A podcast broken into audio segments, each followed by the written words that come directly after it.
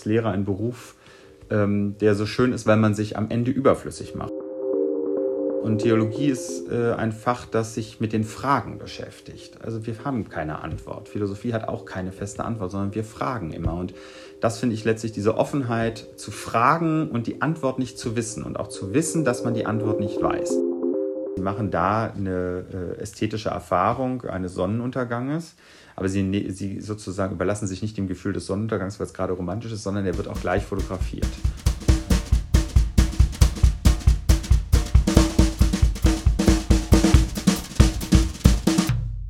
Neue Folgen gibt es jeden Mittwoch überall, wo es Podcasts gibt. Und jetzt viel Spaß! Okay, herzlich willkommen, Herr Breitenwischer. Wir sind hier bei der nächsten Folge vom WDG Podcast. Ähm, ja, für den Anfang würde ich Sie einmal bitten, dass Sie sich vorstellen. Vielleicht ein, einmal einen kleinen Namen, ähm, welche ähm, Fächer Sie unterrichten am WDG und wie lange Sie schon hier sind.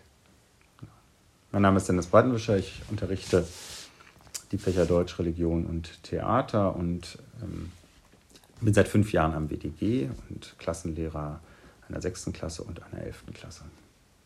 Genau, wir ähm, haben Sie heute in der Podcast-Folge auch unter anderem, ähm, weil wir gehört haben, dass Sie jetzt die Schule vielleicht verlassen wollen und dann haben wir nochmal einen ähm, Weg, Sie hier zu erreichen.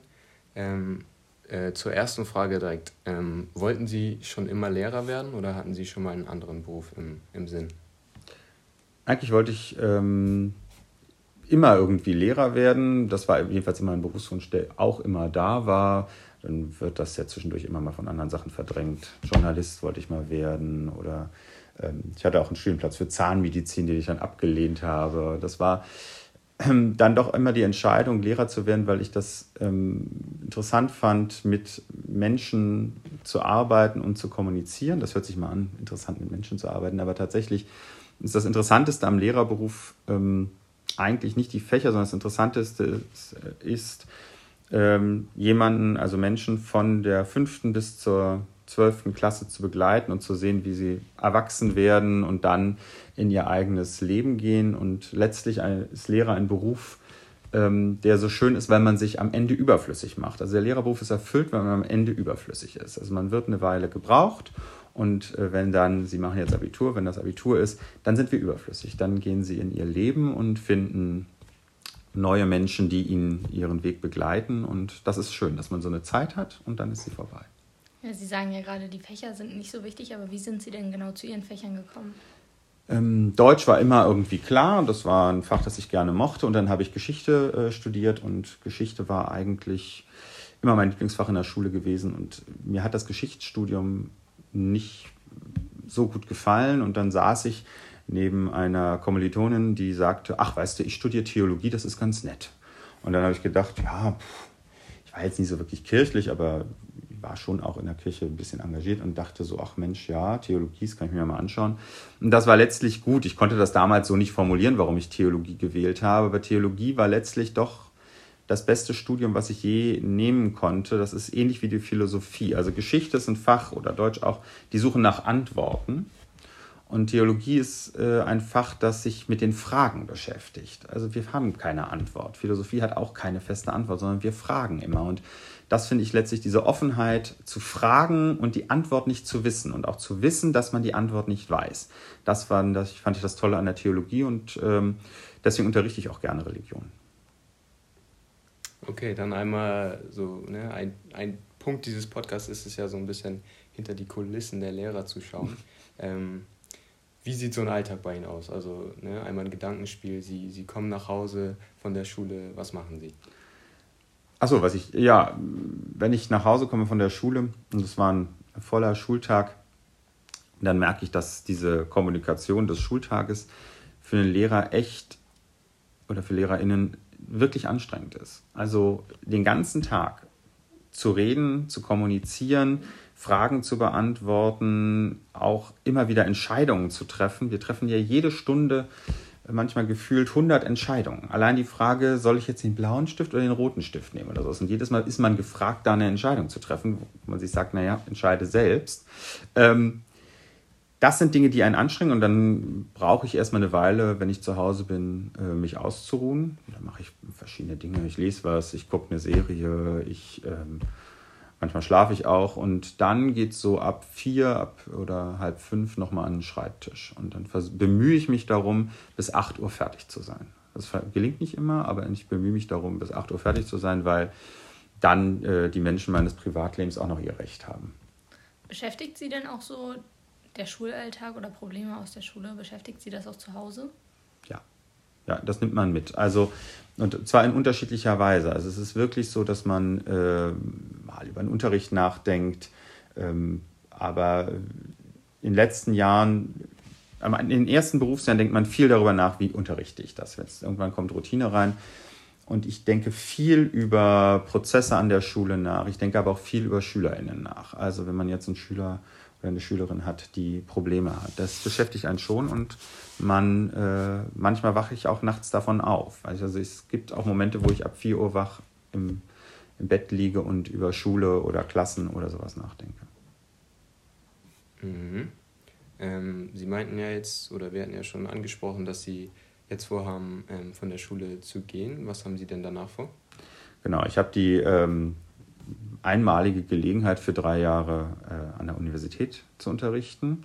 Und ähm, ich bin ganz dankbar, dass äh, Herr Solf, also unser Schulleiter, da einverstanden war und sagte, ja, machen Sie das, das ist eine äh, gute Chance. Und ähm, da freue ich mich drauf, dass ich jetzt drei Jahre nochmal in der Lehrerausbildung ähm, tätig sein kann, also Studierende, die Lehrer werden wollen, unterrichten kann. Ja, dafür mache ich das. Das heißt, Sie, Sie kommen danach auch wieder zurück ans WDG oder ist das noch offen? Also ich habe das, ich habe kein Anrecht darauf, ans WDG zurückzukommen. Ich habe ein Anrecht darauf, in den Hamburger Schuldienst zurückzukommen. Aber ich habe kein Anrecht darauf, speziell ans WDG zurückzukommen. Aber ich äh, würde mich natürlich schon darum bemühen, hierher zu kommen, weil das eine, aus meiner Sicht wirklich eine äh, gute Schule ist, an der man sehr gut arbeiten kann. Und wo unterrichten Sie dann? In Rostock, an der Universität Rostock. Also Sie sagen ja, dass Sie finden, dass das WDG eine sehr gute Schule ist, mhm. aber ähm, gibt es trotzdem was, was Sie am WDG verändern würden?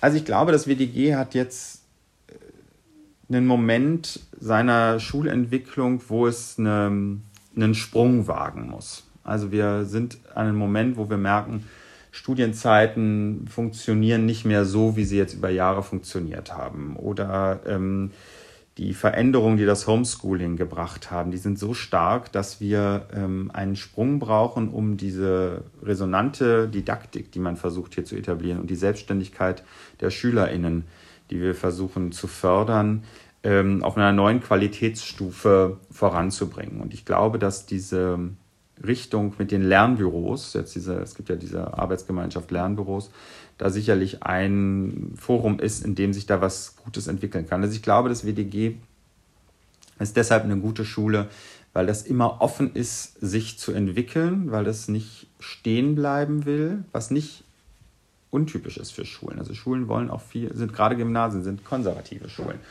Man macht das und das ist auch gut, wie man es seit Jahren gemacht hat. So haben wir das schon immer gemacht. Und so ist das WDG nicht. Und das WDG ist auf einem Sprung und ich glaube, das wird einen, die nächsten drei, vier Jahre werden sehr, sehr spannend am WDG werden. Gab es einen bestimmten Punkt in Ihrem Entscheidungsprozess, wo Sie, ähm, wieso Sie sich für das WDG entschieden haben? Ja, das war der, ähm, als ich nach Hamburg kam, ich habe ja vorher in Berlin unterrichtet, als ich nach Hamburg kam, hatte ich Bewerbungsgespräche an verschiedenen Schulen und hatte zwei konkrete Angebote, eine Schule in der Innenstadt und eine Schule hier draußen. Und dann ist das natürlich, überlegt man sich so mit der U-Bahn fahren oder mit dem Fahrrad fahren, dass man die Schule hier draußen jetzt nicht so wahnsinnig attraktiv findet und vielleicht doch lieber die Innenstadtschule nimmt. Aber ähm, als ich dann von Frau Wulff äh, hier rumgeführt wurde, also von der stellvertretenden Schulleiterin, und die Stimmung äh, am BDG mitbekommen habe, ich wurde während der Studienzeit äh, rumgeführt und merkte, wie gut die Kommunikation zwischen Schülerinnen und Lehrerinnen funktioniert. Also dass wirklich da versucht wird, von beiden Seiten versucht wird, eine Augenhöhe zu erreichen. Das heißt also nicht nur der Lehrer versucht aus seiner Rolle rauszugehen und irgendwie künstlich eine Augenhöhe äh, mit äh, Schülerinnen zu erreichen, sondern Schülerinnen fordern ein, dass man sich auf Augenhöhe begegnet und dass man ähm, auf Augenhöhe kommuniziert und gemeinsam Probleme löst. Das äh, ist sofort spürbar, finde ich, wenn man dieses Gebäude betritt. und wenn man äh, Unterricht beobachtet und das hat mich schon begeistert. Und dann war es das zweite, war die Innovationsfreundlichkeit des WDG, die mich dann angezogen hat. Genau, ist denn diese Kommunikation auch das, was Ihnen am wichtigsten ist im Unterricht? Ja, also ich kommuniziere, ja, ich glaube, das ist das Wichtigste, dass man ähm, einen, einen Gesprächsatmosphäre schafft, in der alle sich so wohlfühlen, dass sie befreit ihre Meinung äußern können und ihr ähm, ähm, Wissen artikulieren können. Und nur so gelingt das überhaupt, dass wir ähm, gemeinsam irgendwie zu mehr Wissen gelangen. Denn so wird es ja äh, letztlich auch laufen. Wir sind nicht mehr in einer äh, wir werden nicht in eine Zeit gehen, oder Sie vor allen Dingen werden nicht in eine Zeit gehen, in der einer eine brillante Idee hat und äh, dann folgt man der, sondern das Wissen wird sich nur kollaborativ entwickeln können. Und das muss trainiert werden, glaube ich. Das muss auch für uns trainiert werden, von LehrerInnen.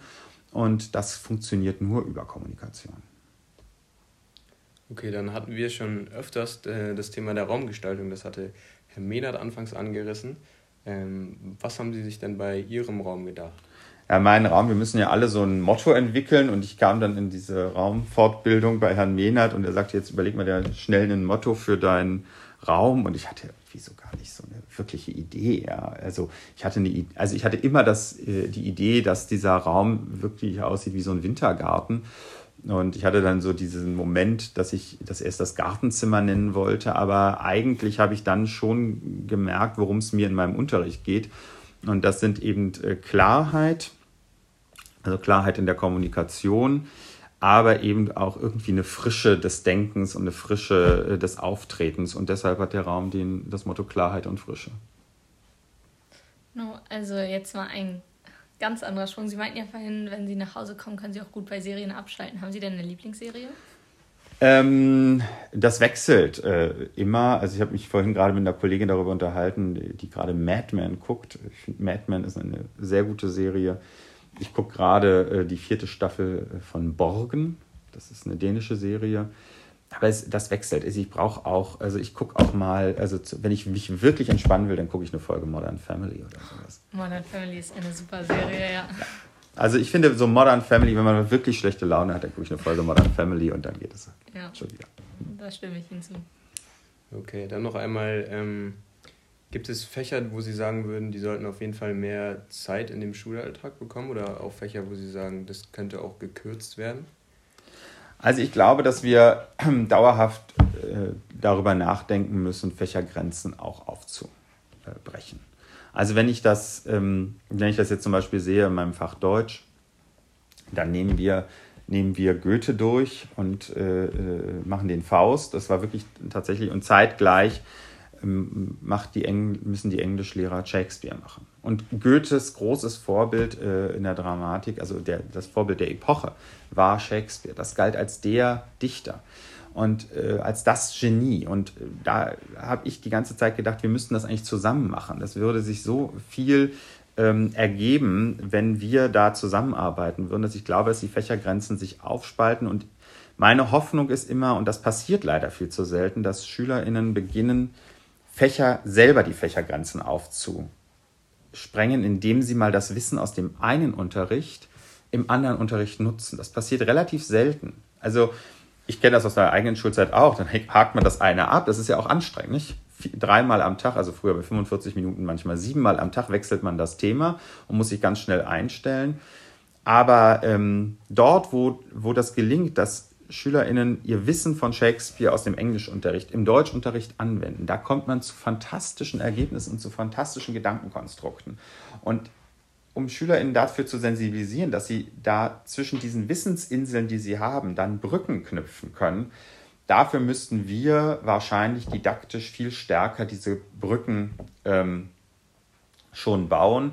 Und da wird es vielleicht auch in dieser Lernbüro-Entwicklung auch darum gehen, dass wir zwar in den Hauptfächern äh, unsere Inhalte und unsere, äh, unseren Grenzen auch vermitteln, aber dass wir sehr viel stärker nicht nur über Projektunterricht, aber eben auch über Projektunterricht darüber nachdenken, wo können wir wirklich ähm, Wissen aus verschiedenen Fächern miteinander kombinieren und dadurch übrigens auch, glaube ich, wir machen ja auch vieles doppelt. Lernen funktioniert zwar auch über Wiederholung, aber wir würden uns auch viel mehr Freiräume, glaube ich, schaffen, wenn wir da äh, offener sind. Insofern wäre das ein Bereich, wo ich sage, wir müssen die Fächergrenzen aufspalten, aber ich würde als zweites, würde ich sagen, eine größere Rolle müssten die ästhetischen Fächer in der Schule spielen, weil ähm, also Kunst, Musik, ich würde Deutsch mit reinzählen, aber ich denke auch an Philosophie und Religion, auch das sind letztlich ästhetische Fächer, also Fächer, die die Wahrnehmung von Welt in ihren unterschiedlichen Perspektiven thematisieren. Die sollten ähm, aus dem Bereich der Nebenfächer viel stärker in den, in den Hauptfachbereich gehen, weil wenn Sie sich angucken, wie Sie äh, in die Welt gehen, geht es ganz viel um Strukturierung von Wahrnehmung. Also allein äh, durchs äh, Internet zu surfen, ist äh, eine Wahrnehmung. Sie konstruieren ihre Identität ganz viel darüber, wie sie sich inszenieren. Also äh, was zeige ich für ein Foto auf Instagram von meinem Urlaub? Darüber machen sie sich relativ viel Gedanken. Das heißt, Sie machen, eine, äh, sie machen da eine äh, ästhetische Erfahrung eines Sonnenunterganges, aber sie, ne, sie sozusagen überlassen sich nicht dem Gefühl des Sonnenuntergangs, weil es gerade romantisch ist, sondern der wird auch gleich fotografiert. Möglichst noch mit dem Drink, den man dazu äh, trinkt oder dem Essen, das man dazu isst. Das heißt, sie inszenieren ihr Leben ja ästhetisch. Und warum, und darüber zu reflektieren, warum macht man das so? Warum zeigt man den Weltausschnitt und nicht einen anderen? Was sage ich, was zeige ich da auch über mich? Das finde ich sind Themen, die auch in Schule reflektiert werden müssen, weil das ihr Leben sehr bestimmt und sehr bestimmen wird. Ja, also na, hatten Sie denn in der Schule ein Lieblingsfach? Ich habe ja gesagt, Geschichte mochte ich wirklich gern, ich mochte Politik gern. Ich hatte die äh, damals, also ich hatte die wilde Kombination aus Politikleistungskurs und Chemieleistungskurs. Chemie war nicht die beste Wahl, aber das war so eine, ja, das war auch eine Lehrerwahl. Das ist nicht immer das Beste, wenn man nach dem Lehrer wählt. Ähm, nee, aber das waren wirklich so eher die geisteswissenschaftlichen Fächer, äh, Politik, äh, Geschichte, Deutsch, ähm, aber auch Kunst mochte ich gern. Wenn Sie jetzt nochmal mit Ihrem jüngeren Ich sprechen könnten, gäbe mhm. es eine Sache, die, wo Sie äh, Ihrem jüngeren Ich einen Tipp geben würden für das spätere Leben? Ja, ich habe äh, gerade gestern darüber nachgedacht. Ich hätte meinem jüngeren Ich gesagt, äh, nimm als dritte Fremdsprache Latein. Da sparst du dir viel Arbeit im Studium und äh, ich hätte meinem jüngeren Ich, glaube ich, gesagt, äh, geh sofort ins Ausland. Würden Sie das auch so als einen Tipp für die Schüler des WDGs übertragen? Ins Ausland zu gehen, Den würde ich äh, jedem raten. Ähm, ich würde vielen raten, auch äh, eine alte Sprache zu lernen, neben den neuen Sprachen, weil das hat schon etwas, nicht weil ich denke, also es ist ja bei Latein, ja, dann kann man jede Sprache, das ist es nicht, sondern es ist ein ganz anderer Zugang zu Sprache, ein ganz anderer Zugang zu Denken und schließt einen ganzen Bereich von Kultur auf, der uns äh, sonst verborgen ist.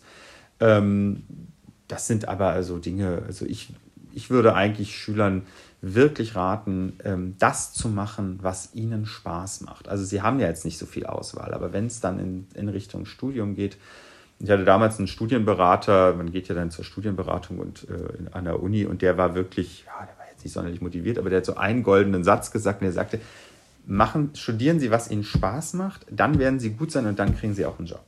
Also weniger auf den Zweck schauen dessen, was ich tue, sondern wirklich zu schauen, was macht mir Freude, wo kann ich, wo kann ich mich entwickeln, was macht mir Spaß. Und dann wird man auch gut. Und dann entwickeln sich auch andere Dinge, dann öffnen sich Türen und ähm, der Blick darauf, will ich viel Geld verdienen, der Blick da ist berechtigt, der Blick darauf, werde ich einen sicheren Job kriegen, ist berechtigt, aber er sollte nicht der Bestimmende sein, sondern der Bestimmende sollte sein, was entspricht mir? Und äh, dem nachzugehen, das würde ich allen SchülerInnen raten. Sie haben ja auch gerade gesagt, dass Sie es ihm empfehlen würden, ins Ausland zu gehen. Waren Sie denn selber im Ausland? Das ist tatsächlich, ich habe das nie richtig dann gemacht und das ist tatsächlich eine Sache, die ich total bedauere, dass ich nicht mehr, also ich habe viele Austausch, bei vielen Schüleraustauschprogrammen so teilgenommen, aber das waren immer so drei Wochen, vier Wochen, zwei Wochen. Aber so eine ganze Periode mal so ganz im Ausland zu sein, das habe ich leider nie gemacht und das äh, ist auch eine Sache, die ich bedauere. Haben Sie, haben Sie Kulturen trotzdem schon kennengelernt, die Sie besonders schön finden? Ja, das ist natürlich schon so, dass man äh, dann durch die Welt reist und, und sich äh, Sachen anguckt und äh, Kulturen kennenlernt, die man äh, äh, faszinierend findet. Wobei ich ganz ehrlich sagen muss, äh, die, die, Perspektive, die man einnimmt, ist dann doch immer auch eine westliche Perspektive. Also man schaut auf mhm. äh, man findet das interessant, was äh, in, in, den USA äh, passiert oder ich mag England und ich mag Frankreich und so. Das sind schon Dinge, wo ich, wo ich mich gern aufhalte. Aber ähm, das sind natürlich auch westliche Perspektiven. Ich war auch in Asien und das ist wirklich ein ganz anderes Leben, ein ganz anderes Denken. Und äh, wenn man jetzt zum Beispiel auf Buddhismus schaut oder so, ist das wirklich ein ganz anderer Denkhorizont, der damit verbunden ist, der auch, wenn man westlich geprägt ist, wie wir es ja hier so am Tisch sind, auch schwer nachzuvollziehen ist. Also wenn ich Buddhismus unterrichte, muss ich jedes Mal mich wieder neu eindenken. Und da merke ich schon, das ist, das ist die Theologie oder der Religionsunterricht an sich, ist ja die Auseinandersetzung wirklich mit sehr viel Fremden, sehr viel Fremdheitserfahrungen.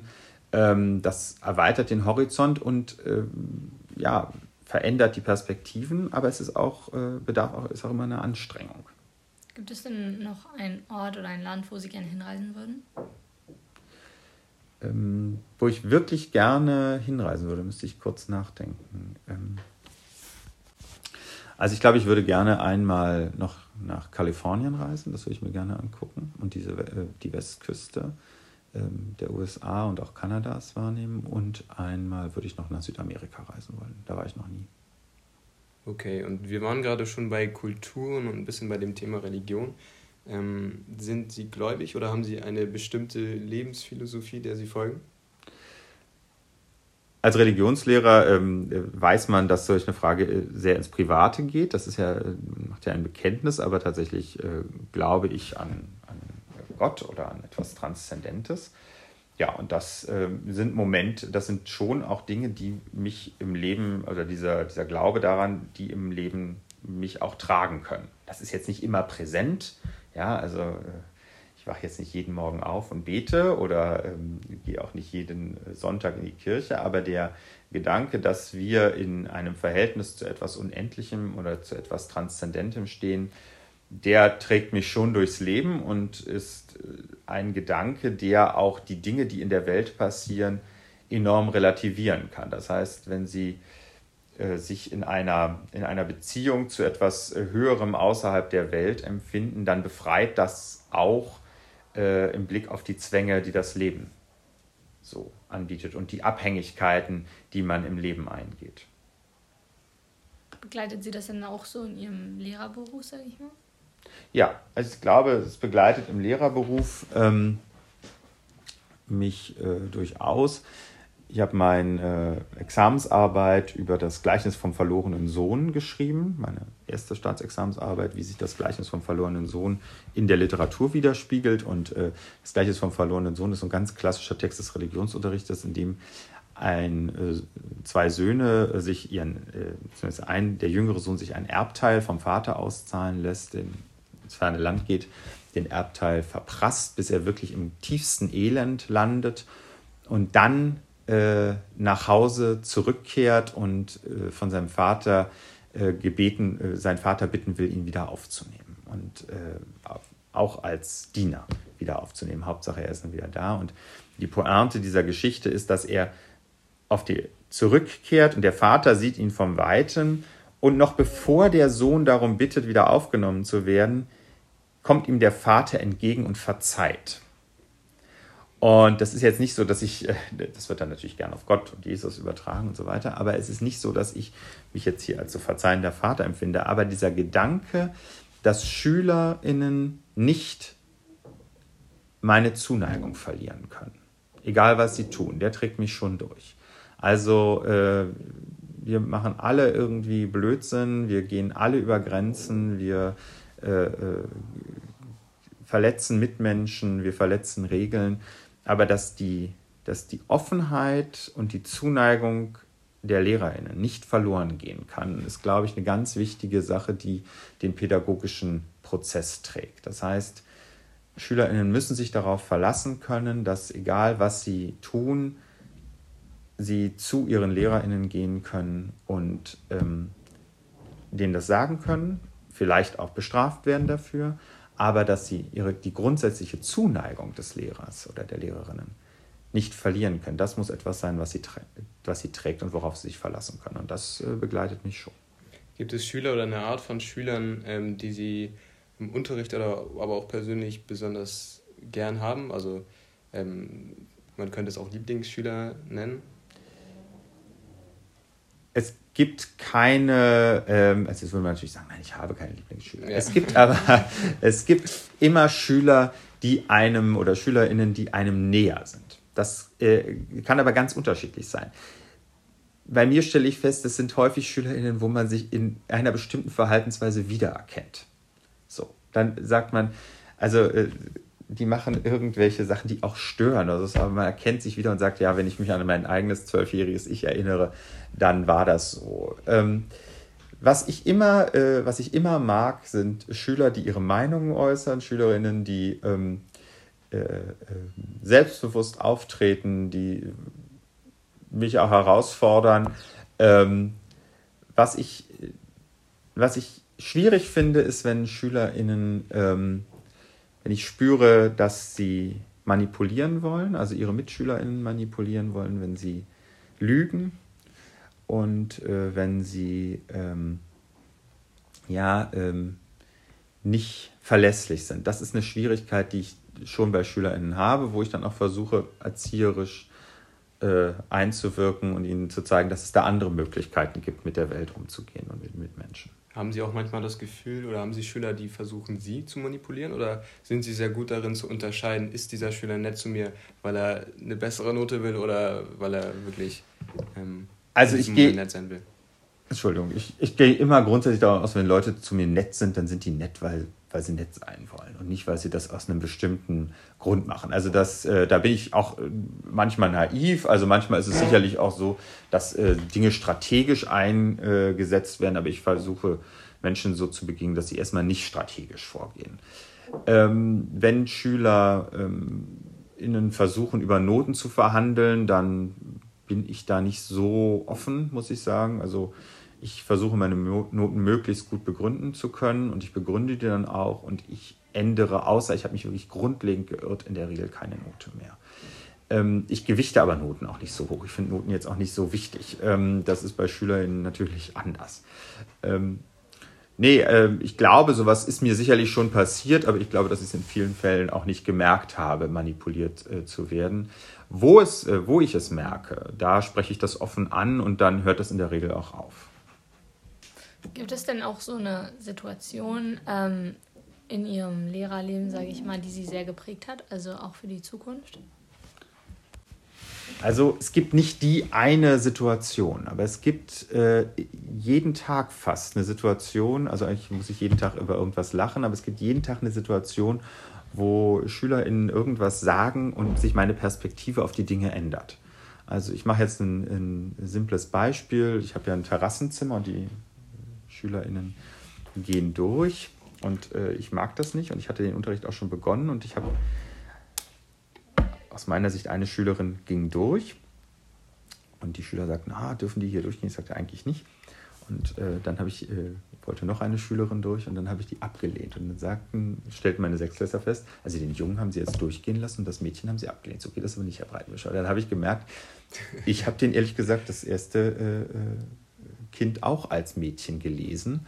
Und dann haben wir über, darüber gesprochen, ob das jetzt äh, ein Mädchen war oder ein Junge oder ob das äh, trans war oder nicht. Also es war dadurch eine ganz offene Diskussion, aber überhaupt diese Sensibilität auch wieder zu haben, äh, treffe ich Entscheidungen danach, ähm, ob da Geschlechter sind oder so. Das habe ich dann im Moment nochmal drüber nachgedacht. Und es ist auch so, dass ich glaube, zum Beispiel, Lehrer, äh, dass ich ein Lehrer bin, wo, äh, wo es die Mädchen vielleicht ein bisschen, bisschen leichter haben, sich mehr rausnehmen können, weil ich das irgendwie leichter ertragen kann als irgendwie andere Dinge oder Jungs manchmal vielleicht ein bisschen lauter sind. Also da habe ich schon drüber nachgedacht, behandle ich Geschlechter unterschiedlich? Letztlich nicht, aber manchmal muss man dafür sensibilisiert werden. Und das ist da zum Beispiel in der Situation passiert. Okay, gibt es, oder was würden Sie sagen, ist das Wichtigste, was die Schule ähm, einem im Leben mitbringt oder was sollte die Schule einem lehren, außer dem Unterrichtsstoff? Ich glaube, dass der Unterrichtsstoff am Ende, wenn ich auf mein Schulleben zurückdenke, das geringste war. Äh, das, was Schule vermitteln muss äh, oder sollte aus meiner Sicht, ist das, was Eltern auch vermitteln, nämlich ein Grundvertrauen ins Leben. Dass das Leben am Ende irgendwie auch gut läuft. Und dass man sich äh, im Leben auf seine Mitmenschen verlassen kann und verlassen soll und dass man für seine Mitmenschen da sein soll und mit denen äh, etwas zusammen machen soll. Das sollte Schule ähm, vermitteln. Schule sollte vermitteln, auf die eigenen Stärken zu vertrauen. Das hört sich jetzt ein bisschen salbungsvoll an, aber es ist tatsächlich so, weil sie ähm, die Krisen des Lebens kommen früh genug und da eine tragfähige Grundlage zu haben, durchzugehen, da äh, kann Schule eine Menge bewirken. Also ich mache ein Beispiel. Sie, man geht äh, durch die erste Lebenskrise, aber man war immer der Beste bei den Bundesjugendspielen. Das kann eine Erfahrung sein, die durchträgt. Oder ähm, eine besonders gute Abiturnote zu haben, kann einen tragen. Also das sind oder Theater gespielt zu haben in der Schule. Das kann einen durch Krisen durchtragen. Also Erfahrungen zu machen, die einen durch die Fairnesse des Lebens äh, durchtragen können. Das ist etwas, was Schule leisten kann und leisten sollte. Und ähm, das ist sicherlich wichtiger als jeder Unterrichtsstoff. Okay, und jetzt als Abschluss haben wir die altbekannte Frage, und zwar, Sie können jetzt einen Lehrer nominieren und wenn ja, ähm, welche Frage würden Sie dem oder ihr stellen? Ähm, na, erstmal vielen Dank, dass ich äh, dabei sein durfte. Ich würde gern ein Interview mit Herrn Sell hören. Und die Frage, die ich habe, ist, was ist das Schönste an der französischen Sprache?